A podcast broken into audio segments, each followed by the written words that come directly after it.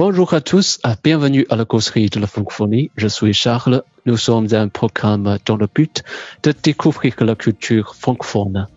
大家好，这里是漫谈法兰西，我们是一档以泛法语文化为主题的播客节目，旨在为中文世界的朋友揭开法语世界神秘的面纱。大家可以通过搜索“漫谈法兰西”在喜马拉雅、苹果播客、每日法语听力上找到我们。今天我们邀请了一位嘉宾来跟我们一起来谈一谈，呃，法国养老，呃，中国养老等等这方面的一些情况。嗯，Bonjour à tous, je m'appelle Jean. J'ai fait mes études en France. À l'époque là, mon propriétaire était une infirmière libérale. Du coup, avec elle, j'ai pu un peu constater la vie des personnes âgées quand je suis rentrée en Chine. Euh, du coup, j'ai choisi un boulot qui a beaucoup de contacts avec les personnes âgées. Je suis très honorée de pouvoir partager mes connaissances sur euh, cette, euh, ce groupe de personnes avec vous, avec Charles. OK, merci. OK, merci. 呃，容再用中文跟大家解释一下。呃，大家好，我叫荣。呃，我之前在法国读书的时候呢，我的房东他是一个自由职业的护士。 然后，呃，跟着他有时候会去到一些老人家里去，呃，他要上门去帮他们做一些操作，因此我就对老人的世界有了一些呃了解。回到国内之后呢，我选择了这样的一份呃经常跟老年人打交道的一份工作。然后今天感到非常的荣幸，能够将我在这个行业的一些呃了解，还有对这个人群的一些认识，能跟大家做一个分享。嗯哼。呃，荣是来自南京。那我们在这个今天啊，天气肯定是有一点冷，但是大家好像有一点围炉夜谈的这种感觉啊。嗯嗯。因因为我们之前约了看一部电影，这部电影呢是法国、德国和奥地利三国在二零一二年呃获得过奥斯卡最佳外语片奖的《阿木爱》。嗯这部电影是讲一对老年夫妇在法国生活的。呃，故事，那容跟大家先说一说这部电影的简单的故事介绍。嗯，好的，呃，我想可能我们有很多朋友都看过这个片子《爱阿木》，呃，然后这个电影中的这个主人翁呢是一对老年的夫妇，应该根据咱们这个剧情可以看到，他们应该是钢琴的教师，呃，那么之前的生活是应该是很高品质的，他们培养出了一个。应该是国际知名的钢琴家，然后在他们平静的老年生活中，突然有一天发生了一个变故，呃，应该是这个奶奶安呢，她应该是一个 A V A V C，就是我们讲的 accident vasculaire，呃，the cerveau 就是中风了，然后他的整个身体的机能、他的认知能力等等都受到了很大的影响，然后这个爷爷。由于不能够忍受这种护工对他的一个照护，然后就自己在照顾他。而随着这个阿呢的身体和他的认知功能的极度的下降，他是不能够，就是他不能接受这样的一个状态，他应该是去意已决。然后这个 r o s 乔治呢，这个爷爷在照顾他的这个过程中也是非常的疲惫。然后这个爱人在他心目中的形象不再是当年那个。优雅，而是一个卧床的，可能失禁的，然后每天彻夜说 “mal” 或者是 mad mom 的这样一个已经痴呆的老人，最后在他照顾奶奶的过程中，然后讲了一个很悲伤的故事，最后呃用枕头捂死了安的这么一个很很悲惨、很震惊。嗯的一个的一个电影很沉重，嗯嗯很沉重，呃我在对这个电影其实我的这个印象最深刻的片段呢，我觉得这个印象最深刻的片段呢不是在这个 Roche 这个嗯老老人家就是用枕头诶。这个无死案呢，这个场面，我觉得这个还不是让我最深刻。我最深刻的印象呢是两个场面，一个是案呢突然间坐在饭桌边就就中风了，然后突然就前后判若两人，这是一个我觉得有时候真的是一些变化来的是非常突然。你呃，第二个场景呢是有一天下大雨，然后他们的窗子没有关，呃，有一只鸽子飞到了这个他们的家里。然后是那种那个，我觉得通过这个场景，他是对生命的一种一种感悟。有些时候就是这种矛盾挣扎的那种心情，通过这样的一个片刻，表现的非常的淋漓尽致。而且他的这种无助，就是他嗯，incapable 的 database 的 b 就是他怎样的去努力，他也没有办法去抓到这个鸽子。就我自己的理解，就好像说。他对当下他的这个境遇，他的人生已经完全没有掌控能力了。对对，那你刚才说到，实际上，嗯，他们这个做这样的一个选择，包括 Anne，包括 Rock 是做这样的选择，实际上有很大的原因，是因为他的生活发生了一个断崖式的一个变化，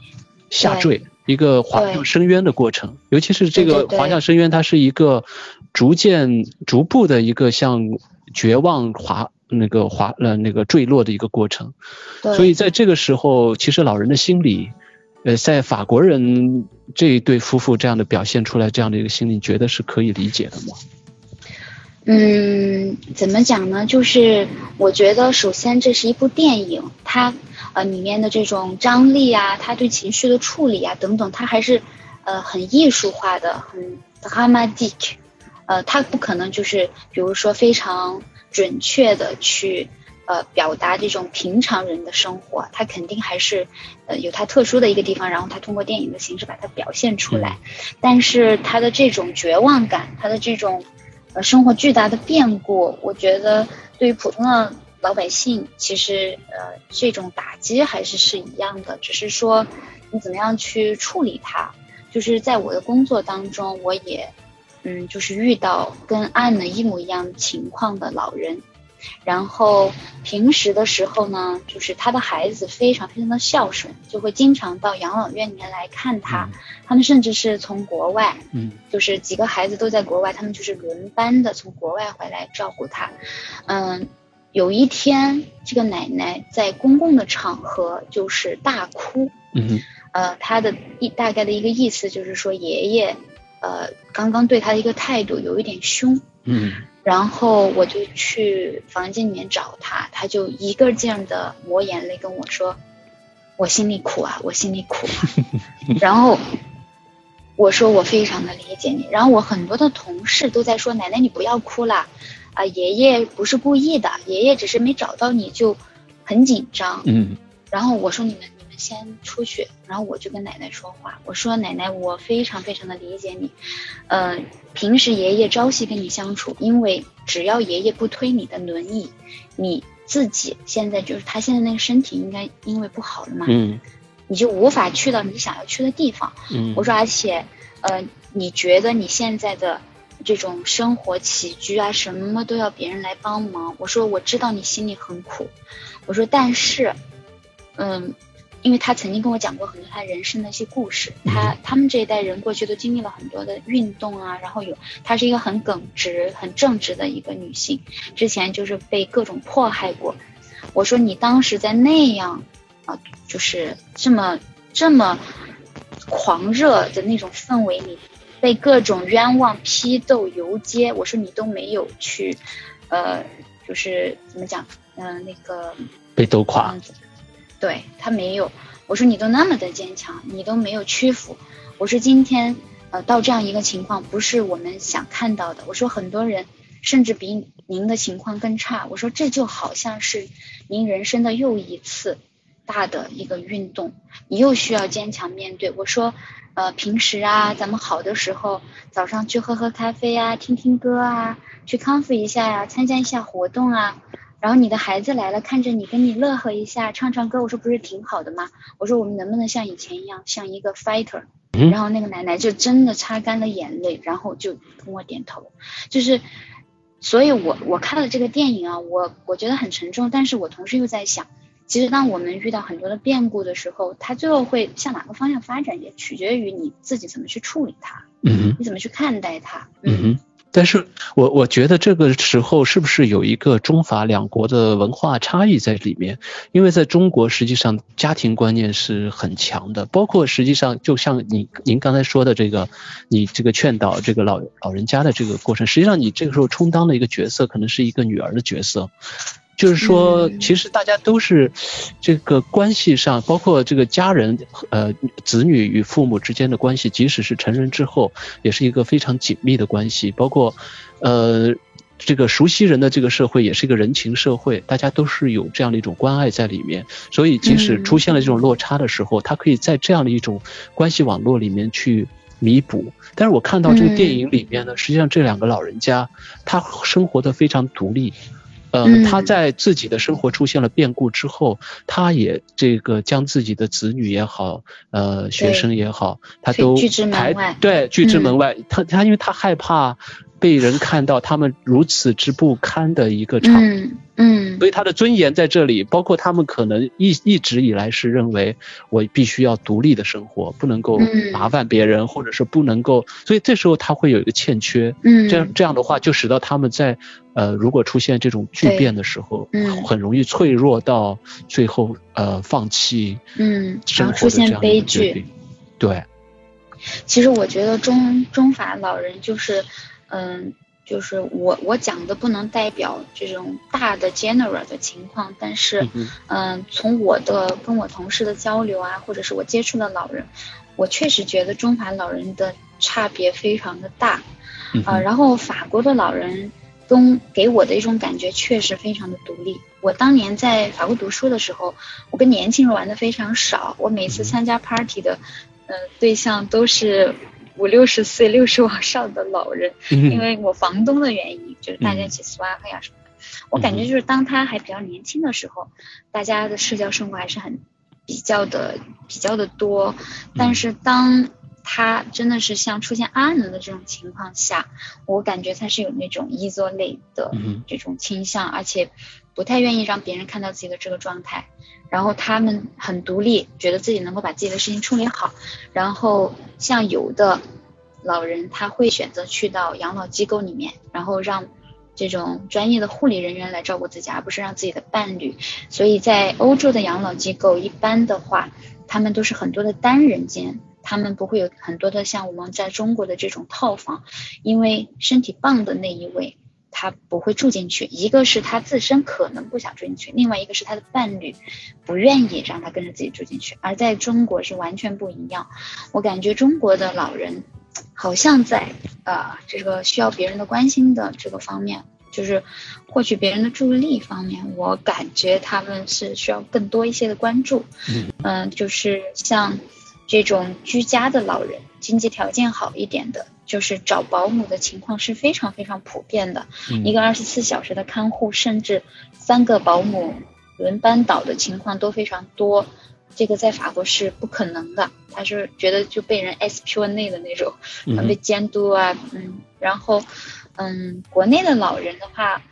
接受这种别人护理，我感觉他们接受起来也好像比较正常，而一。啊，一个法国的老人，他失能了之后，从一个完全独立状态到我洗澡需要就是 apply 了 avec a t o n g 就这个过程，我觉得他们非常挣扎，他们接受的好像难度要大一些，嗯，就我个人的一种感觉，嗯哼。那那那这个电影里面，其实啊，呢，他其实选择的是居家养老，就是你刚才说的这种居家养老的方式。那居家养老是养老的话，在法国，它是呃具体是怎样的呢？嗯，居家养老是这样的，它的它是叫呃 Swan a domicile，然后呃大家都知道，在欧洲的话，它是大家都 on skill，然后每一个人有一个 medicine o n 那么这个 medicine t r a d o n 包括护士 a n f i n i e 还有 a d s o i g n a n 就是护士呢，他更多的做的是帮你打针啊，然后比如说你要做血检啊，他抽血医疗服务，对，就偏医疗的技术性服务。然后一个就是 a d s o i g n a n 他是上门来帮你洗澡的，帮你换尿不湿的，对，护工的这个角色。那么他们呢？他们的支付都是直接跟医保连的，你每一个月或者是多长时间，你可以把你呃上门你的 b a s a g e 你到了哪一些老人多少次这种数据，你是可以去呃送到一个负责的这个部门，然后直接社保给你结算，然后只有一个约莫是百分之十左右是由老人自己承担的。这个是国外的一个居家养老的状况。我们目前国内的话，嗯，好像就是护理可以上门了，但是这种医疗口的还没有彻底的放开。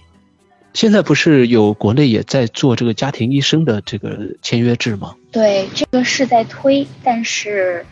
没有就是像咱们想象的那样这样的普及及这样的有效。嗯，现在在那个网社交网络上有很多关于这个这个事情的文章啊。嗯哼。嗯，还有一段比较长的路要走。嗯哼，但是为什么我在电影里看到这个他有两个护工上门，然后是每一次都是 Ross 这个单独付费呢？嗯，这个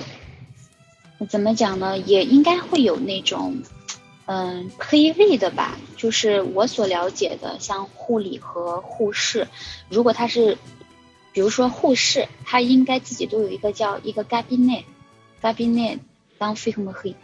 然后 S one 酿呢，一般它是隶属于某一家公司，它是一个 studio，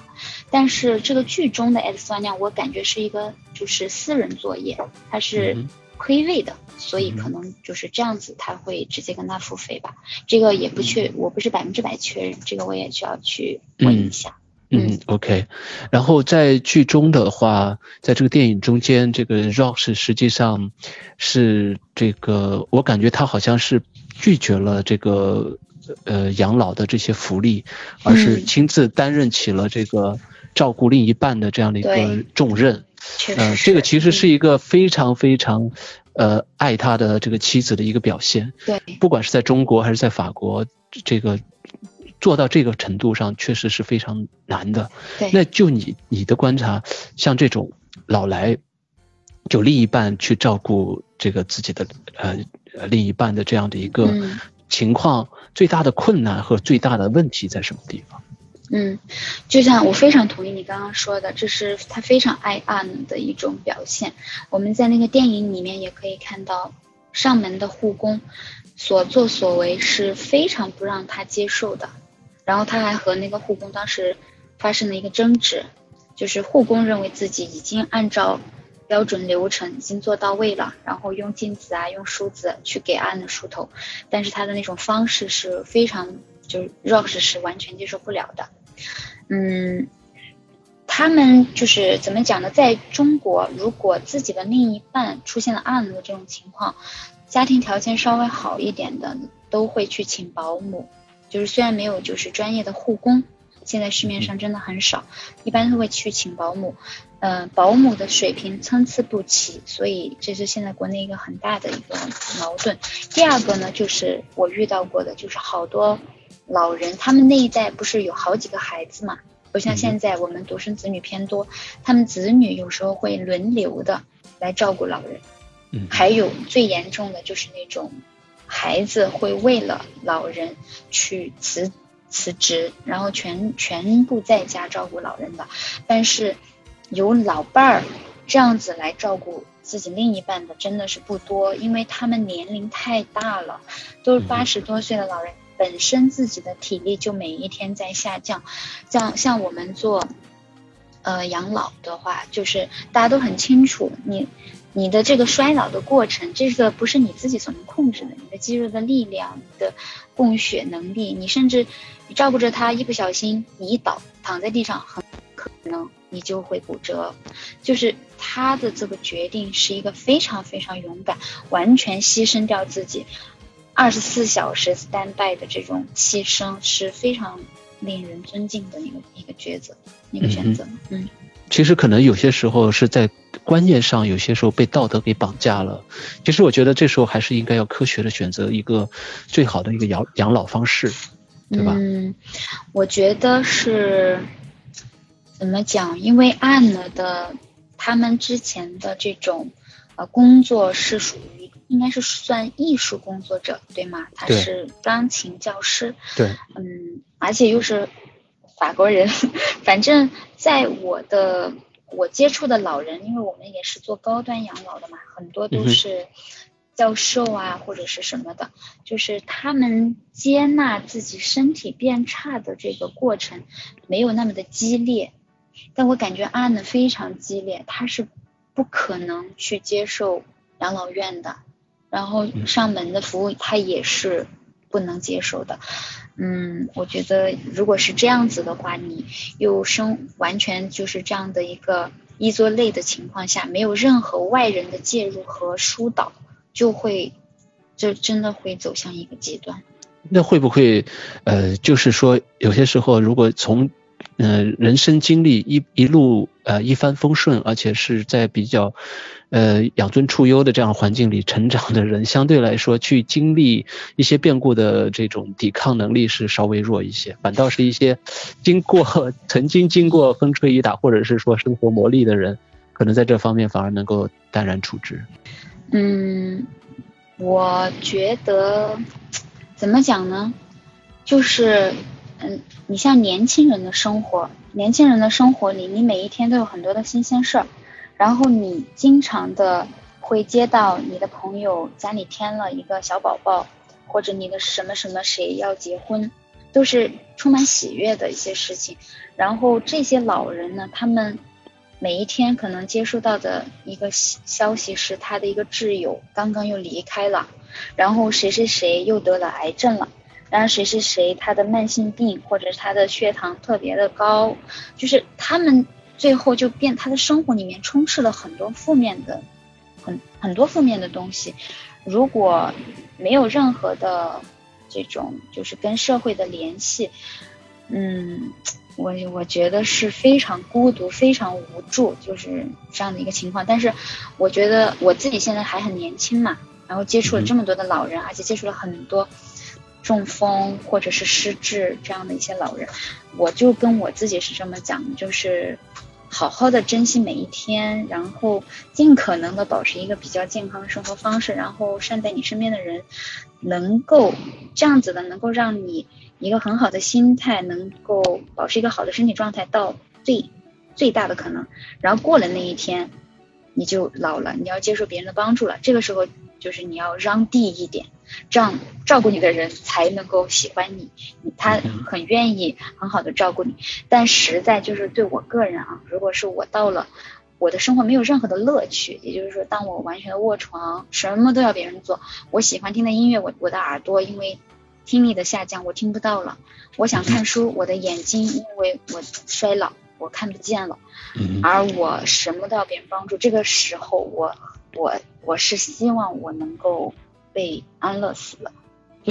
就是我不知道我这个选择很不 激烈啊，但是嗯，我会觉得人活着是要有一定的，嗯，你要有希望或者你要有乐趣，如果希望和乐趣都没有的时候，我就觉得这样的一种存在是没有太大的意义的。但是我们中国的传统文化里面，就是说爸爸妈妈就算是躺在 ICU 里面，只要他活着，我还有福。所以有的时候是，当你无法为自己做决定的时候，是你的子女决定了你的命运。所以我特别是希望能够提前做一个安排。嗯，这个其实，其实这个就是刚才你说的这个安乐死，叫西方叫做 mercy killing，就是仁慈的仁慈的结束生命。嗯，其实这就是我们呃要讨论的一个问题，就是关于人为什么活着，就是。生命的长度和生活的质量，哪个在取舍的时候，我们应该怎么选择的问题？对对对，其实其实今天跟你录这个，我还是很诚惶诚恐的，因为它会关系到很多东西，它会有你你讲是讲老年人的照护，但是嗯，它会上升到人生的意义，然后会上升到伦理，会上升到很多的东西。像安乐死呢，在我们这个行业，大家对它的一个认识是。呃，安乐死的定义应该是在你的这种状况完全没有抢救的、没有抢救的价值或者是可能性，就是医生主动的终止一些救助的措施，这是一个主动行为，这个是安乐死。但是还有一种就是我们这个行业说的比较多的是叫做缓和医疗，就是你现在已经没有必要。就是根据医生的专业判断，多个人的判断，现在如果进行很多这种医疗资源的投入，其实已经没有太大的，就是这种产出或者效果了，然后只会可能增加你的一些痛苦。在这种情况下，就是像台湾这个就非常的发达，叫做缓和医疗。缓和医疗就是不加速死亡，不延后死亡，它只是保证你的舒适和一个尊严。然后安乐死如果叫积极主动的致死，呃，那么在西方他们就是有一个叫 living wills，就不是他人决定你的命运，是你自己决定你的命运。我我现在我可以立一个 living wills 生前的预嘱。我有我的监护人，或者如果我没有监护人，两个以上的我信任的人在一起表达我的意愿。如果哪一天到了这一步，我就不希望再。再这样继续存存在了，你们就是说就可以让我走了，就不要再积极的救救治我。哦，这个其实是不同于遗嘱，遗嘱可能是交代身后事，呃，自己的财产啊，自己的一些呃身后的一些愿望啊，但这个可能是对于自己生命结束的方式的一个主动选择。对，是的，因为这个时候一般的话就是主要就是几大块，像我们国内的话，嗯，因为我们。就是跟业内的一些医疗的人员接触比较多，呃，他就是他们给我们灌输的这种概念，就是我们中国人的死亡质量非常的差，在全世界排名是很靠后的。然后这个是我们全世界的很多医疗资源就是用在了人的生命的最后一段，比如说我要嗯大量的这种什么呃人血什么球蛋白的输入，或者是我要上呼吸机。我要呃切开气管了，继续来救我，或者是你对我做心脏复苏，用了大量的资源，然后什么强心针干嘛的，最后老人或者是病人其实仅仅是过了两天，然后最后还是走掉了。而这个过程，这个人要承受巨大的痛苦，巨大的这种无助感，因为像那些医生们曾经跟我们讲，就是一个好人在 ICU 躺几天。也会变得不行，因为你的视线就是那个苍白的灯光和你的天花板，你身边什么也没有，你只有仪器的声音，只有管子插在你的身上，这样是毫无尊严、毫无质量。所以，我因为接触这种理念，我就希望是我到时候可以提前的，嗯，立一个我的生前预嘱。但是在国外，生前预嘱已经有这个法律的基础了，它已经是老人的档案的一部分。但是在我们国内。嗯，这个现在还没有推广开来，就是是呃那个陈毅陈毅的儿子，还有那个一个罗大将的女儿罗点点女士，他们现在还在努力的推这个事情，嗯。哦，那其实啊，我觉得就是在国内这种生死观念还不是特别的能接受的一个原因，也可能是在于，其实，比如说像当事人的当事人和当事人的亲属，其实他们自己都愿意选取这种方式，可能一个是国家没有立法，另一个呢，可能也是在这个伦理和道德的束缚当中，可能担心选择了这种方式之后会被人议论、被人非议，有这样的一个舆论压力。嗯，对，还是一个看你是不是 open minded。然后，我在这个从事养老的过程中，有一些很让我感动的事儿，就是甚至会有老人把这种缓和医疗，还有把这种生前预嘱的这种推送或者视频，他会发给我。我就觉得他们完全没有说是抗拒讨论生死，就是但是这些老人都有个特点，他们一般都是一些高知。都是大学里面的老教授，或者是也是一些高级干部。我感觉应该马上这个概念，我感觉我们中国人接触就是接受新的概念还蛮快的。嗯，所以我感我感觉就是应该到我们老的时候，这种应该是很普遍的一个一个意愿的表达了。嗯哼，那这次实际上马克龙前段时间访问中国，其实他也带了一些法国企业过来。我注意到新闻里有提到，有一些养老的企业也是跟随着总统访问到中国，其实在不断的开拓中国的市场。那在这一块，实际上两国的这个养老方面的一些交融和交流也越越来越多了。你怎么看这个事情？嗯，我怎么讲呢？就是首先所有的人都。在就是都都都认可我们中国的养老未来是一个巨大的问题，就就是我我讲几个数据啊，就大家经常讲的，就是我们中国现在六十加的老人，就六十岁往上的都两点四个亿了，就已经是一个比较老龄化的一个国家，然后四零年的时候，每三个人就一个是老人，我就觉得这种局面是非常非常可怕的。嗯哼，你你像现在在上海，它的一个老龄化是百分之二十多，所以你走在路上，你去公园，你看到的真的都是老人。嗯那么这我们讲的叫抚养比，那几个人上班叫供养一个老人，这种社会负担是非常非常大的。嗯之前呢，咱们国家的一个养老的这种概念里面，养老院就是福利院，就是敬老院，嗯它主要是政府的一个兜底的功能，就解决困难群众的养老问题。对，但是现在已经是了一是一个不得不正视的一个巨大的社会问题。日本就是咱们的一个一个例子，嗯他们国家的这种老龄化程度已经非常非常严重了。他们开发了很多的这种嗯智慧的这种就智能的机器啊，或者是嗯他们有非常完善的养老的这种流程啊，然后很多的积累。但是很可悲的一点就是有如此多的嗯理论的支持，但是他们养老机构里面现在能够来照顾老人的年轻人就很少，就空有理论，已经都没有劳动力能够来执行了。嗯所以我想，我们政府肯定是，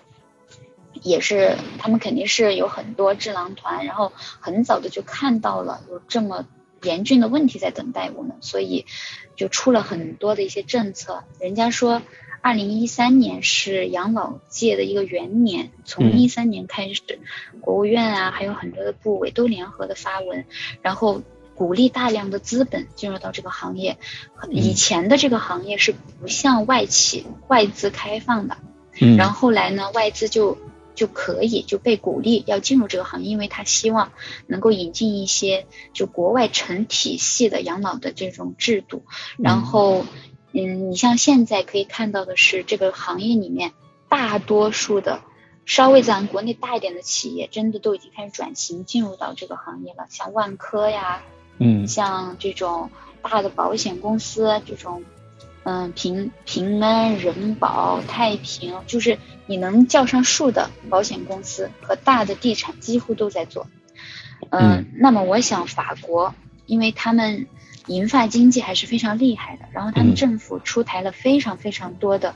一些辅助的政策，还有补助的措施，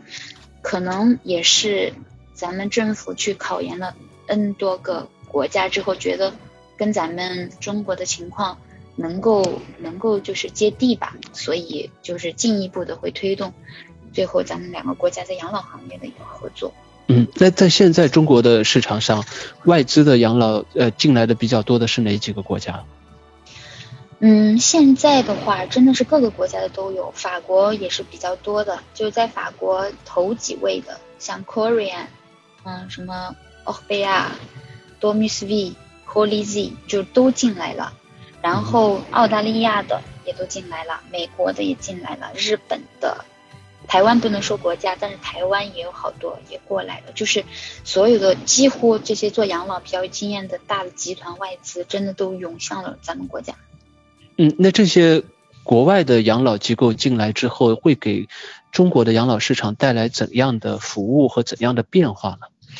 嗯，因为咱们以前是一些敬老院和福利院，所以我个人觉得我们国内，嗯，对于养老之前是完全不成体系的。嗯然后，它还有就是，我们就是在国际上，其实医生就医疗界，他都是非常认可我们中国的医生是很厉害的，我们的这种护士也是很厉害的，他们叫把他们叫做急性期，就是叫反就是 A 句。嗯哼那么过了急性期，急性期是一个治疗，那过了急性期，你往后面走，post acute 这种嗯、亚急性，或者是往后面到康复到长期照护 long term care，嗯，我们中国是很没有经验的，所以当你招聘一个护士，或者是招聘护理人员来照顾老人，他们是完全没有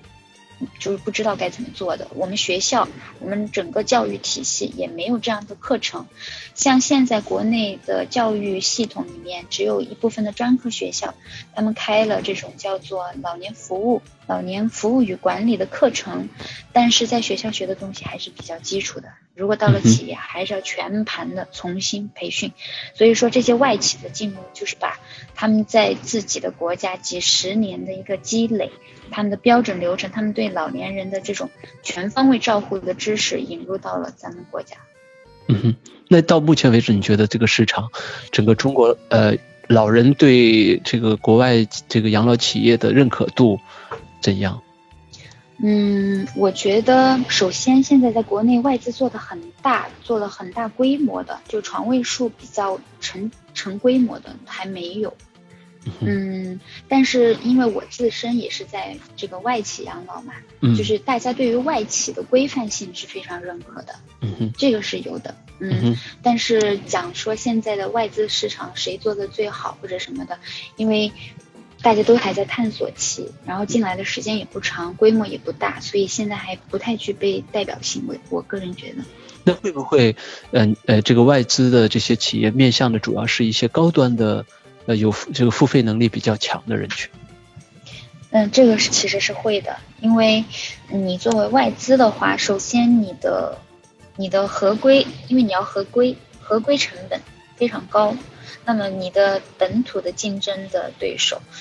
还是有很多灰色地带的。那么你的成本真的是不在一个起跑线上，那你要跟他们竞争，完全就是处于劣势。那么你也只有只有往中高级高的方向走了。嗯嗯哼，那其实，在比如说像这些法国企业，它在本国建这些养老院的时候，政府实际上是有很多的补贴，很多的扶持。那到了中国来，那这完全就是一个市场行为，就是要自负盈亏，是吗？对，是的，是的。而且养老是一个出了名的薄利行业。嗯哼，嗯。那我们再说回这个跟老人的这个这个生活哈，那你这个跟老人，有有没有觉得老人其实？越有时候会变成，就是有这样的一个老小孩的这样的一个现象，就是越老，其实他的心理包括他的表现，就有更加表现出一种小孩的这种特质。嗯，其实我们中国人真的很喜欢讲老小老小，就是说老了就变成小孩。但是我们这些从业者，就是从进入这个行业就在被教导，千万不能把老人当小孩。嗯哼，就是他的人生经历太丰富了。他有太多的智慧，你把他当小孩会让他很不舒服，甚至是失智的老人，就是 day months 的老人，你都不能把他当小孩。嗯，然后之所以这么讲呢，是因为老就是为什么我们讲老小，是因为老年人你他随着他的身体状态的一个下降，他在走下坡路，嗯，他能够感觉到很真的很明显，走路的速度。然后平衡能力，嗯，然后记东西的记忆力，然后视觉、听觉，包括他的逻辑计算，他什么都在走下坡路，他是很自然而然会产生一种不安感。然后这两天那个一席上面有一个赵良林老师，他就做了一个分享，他从业二三十年的一个分享。他说老年人啊，就是随着你的年纪的增大，他会有一些心理上的共通的地方，就会开始。非常的多疑，因为我已经他处在一个弱势的一个一个状态下，他总会害怕外界的一些威胁，那么他的这种害怕就会转变成多疑，不容易信任别人，然后会开始以自我为中心，因为他都已经这么大的年龄了，他已经没有在必要像以前那样去迁就啊或者是什么的，他没有必要了，然后他会。怎么讲呢？就非常爱忘事儿。你跟他讲了什么，你跟他解释的非常清楚的东西，他就是坚定的说你没有跟他说过。所以，对，所以就是老年人有非常非常多的这些呃特点，然后那我们这些从业者在跟他接触的过程中，就要针对他的这些特点来规范我们的工作，达到我们工作的目的，要照顾好他们。要让我们工作做得好，但是不能把他们当小孩儿。嗯，这个是肯定的。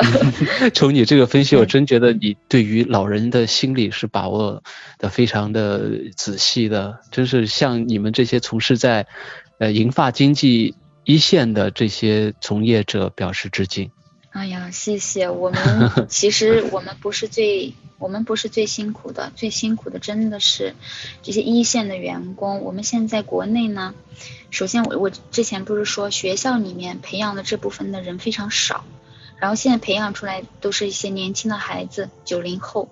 那么愿意从事这个工作的人，首先。一毕业就百分之一个巨大的百分比，他们就已经选择了其他的行业，这个是一。嗯。然后呢，他的很多从业者都我们现在叫五零五零六零，就是一些年纪很大的阿姨。他们很多都是从农村出来的，然后他们每天要做的工作，大家也知道，护工嘛，护理人员，他就是老人的这种穿衣、洗澡、喂饭、换尿不湿、上厕所等等。其实很多工作你长期做真的是非常累。另外，由于老人的身体特点还有他的认知上可能会出现问题，他可能要遇到一些因为有认知症。进而可能会辱骂他，或者是会去打他，嗯，这样的老人，所以，嗯，他每一天可能，第一工作比较累，第二他要面对老人的这种这种就是攻击行为啊，或者情绪的情绪上的波动。另外，家属和他们接触的过程中，也许因为误解啊，还会去苛责他们，所以他们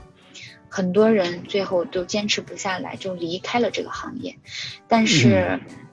你如果离开了这个行业，这个行业没有新鲜的血注，这个行业就没有未来。所以现在，普遍的养老的企业都面临着这样一个难题，就是没有足够的新鲜血液愿意进到这个行业来。这个行业很崇高，但是社会认可度不高，工作又累，所以嗯，是一个挺矛盾的一个一个局面。嗯，现在就是需要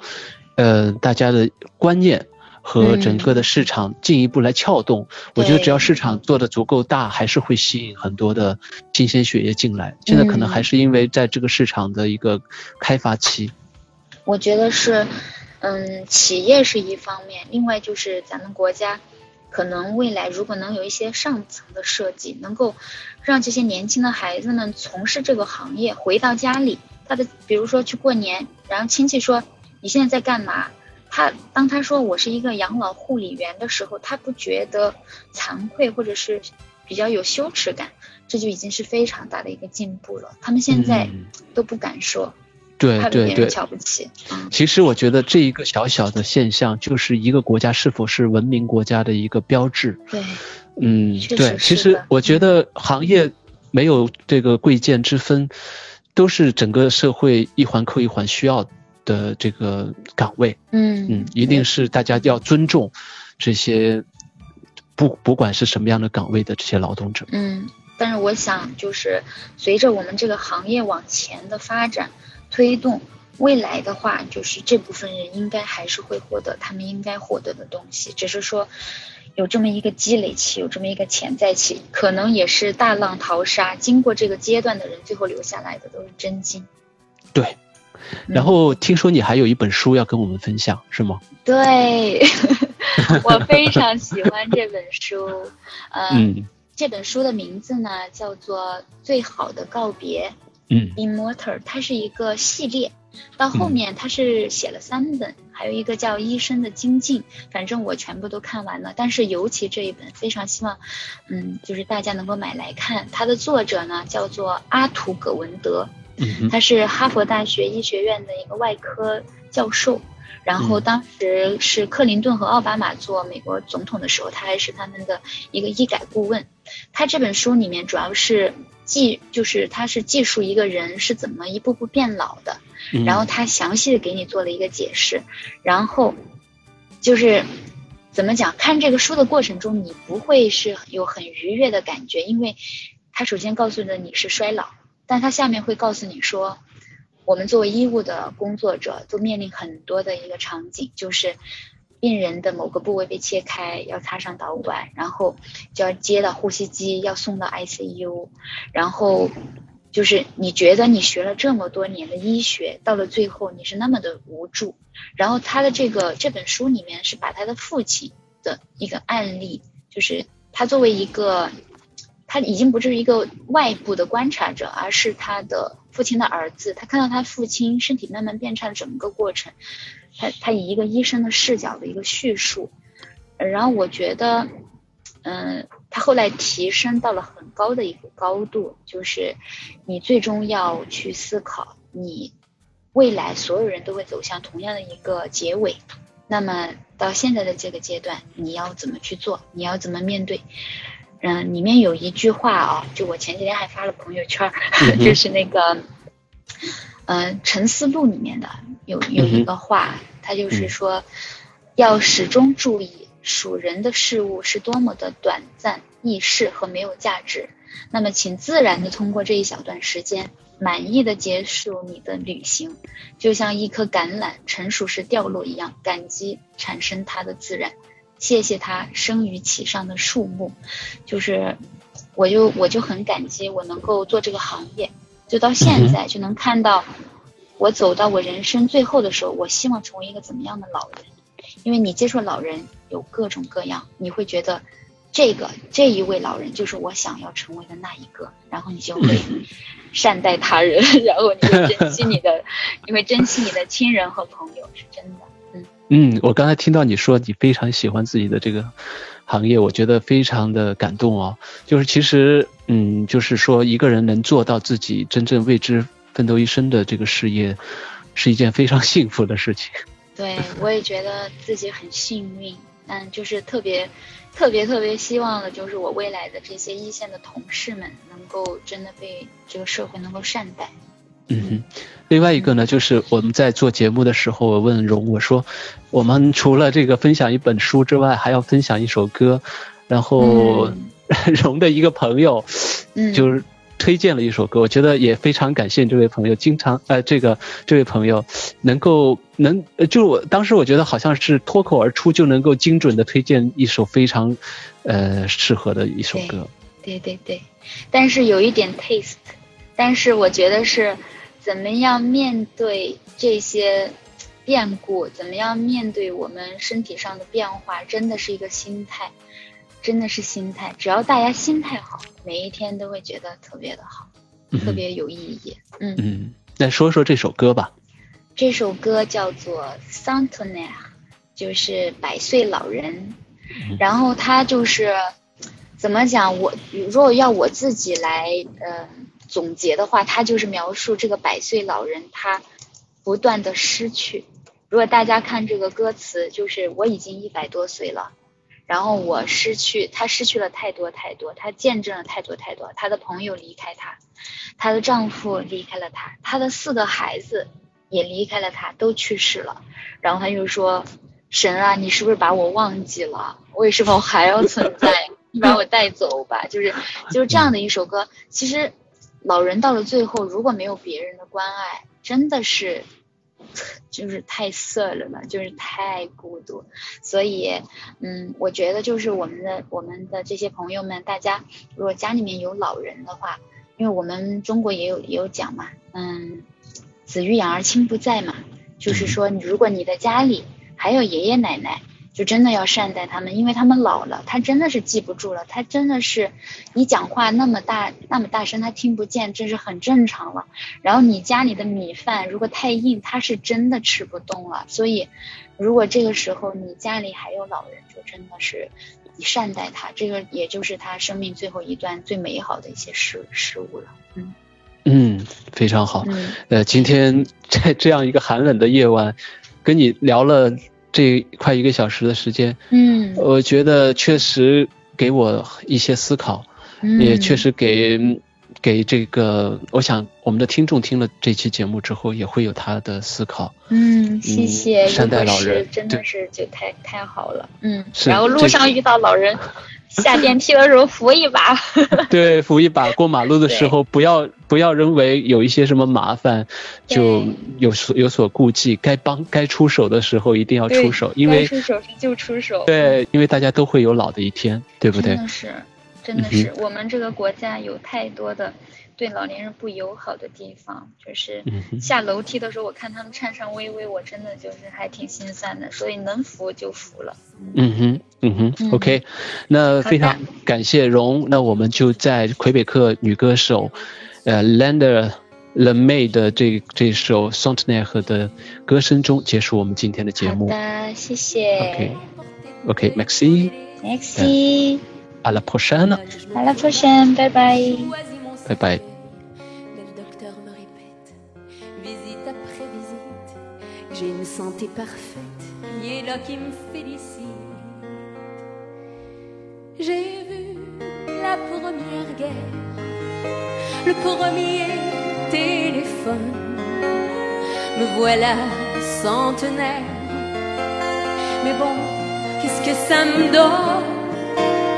Les grands avions rugissent, il y a une rayure au ciel. C'est comme si l'éternel m'avait rayé sa liste. Ça fait cent longs hivers que j'use le même corps. J'ai eu cent ans hier, mais qu'est-ce qu'elle fait la mort? Qu'est-ce que j'ai pas fini? Qu'il faudrait que je finisse Perdre un dernier ami, enterrer mes petits-fils. J'ai eu cent ans hier, ma place est plus ici. Elle est au cimetière, elle est au paradis. Si je méritais l'enfer, alors c'est réussi, car je suis centenaire et je suis encore en vie. Moi, je suis né aux chandelles, j'ai grandi au charbon. Bien sûr que je me rappelle du tout premier néon j'ai connu la grande crise, j'allais avoir 30 ans. J'ai connu les églises avec du monde dedans. Moi j'ai connu les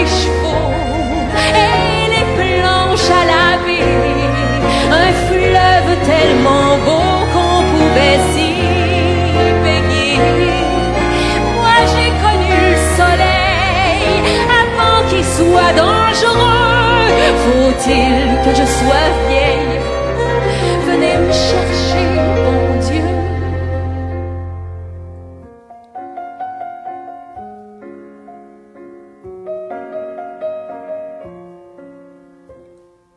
J'ai eu cent ans hier, c'est pas que j'ai pas prié, mais ça aurait tout l'air que Dieu m'a oublié. Alors j'ai des gardiennes, que des nouveaux visages, des amis de passage payés à la semaine. Elles parlent un langage qui ne sera jamais le mien. Ça me fait du chagrin d'avoir cinq fois leur âge et mille fois leur fatigue immobile à ma fenêtre pendant qu'elles naviguent tranquille sur Internet. C'est vrai que j'attends la mort, c'est pas que je sois morbide, c'est que j'ai cent ans dans le corps et que je suis encore lucide. C'est que je suis avide, mais qu'il n'y a plus rien à mordre. C'est que mon passé déborde et que mon avenir est vide. On montre à la télé des fusées qui décollent. Est-ce qu'on va m'expliquer ce qui me retient au sol? Je suis d'une autre école. J'appartiens à l'histoire. J'ai eu mes années folles. J'ai eu mes heures de gloire.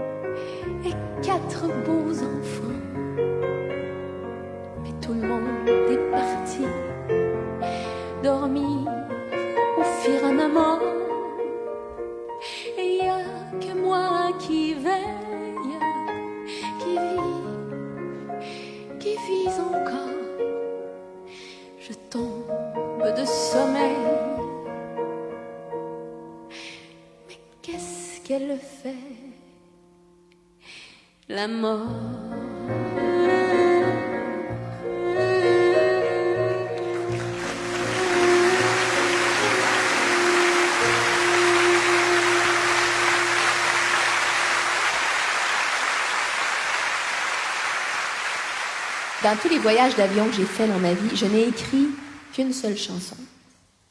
Et je pense que l'altitude a des effets bizarres sur mon cerveau.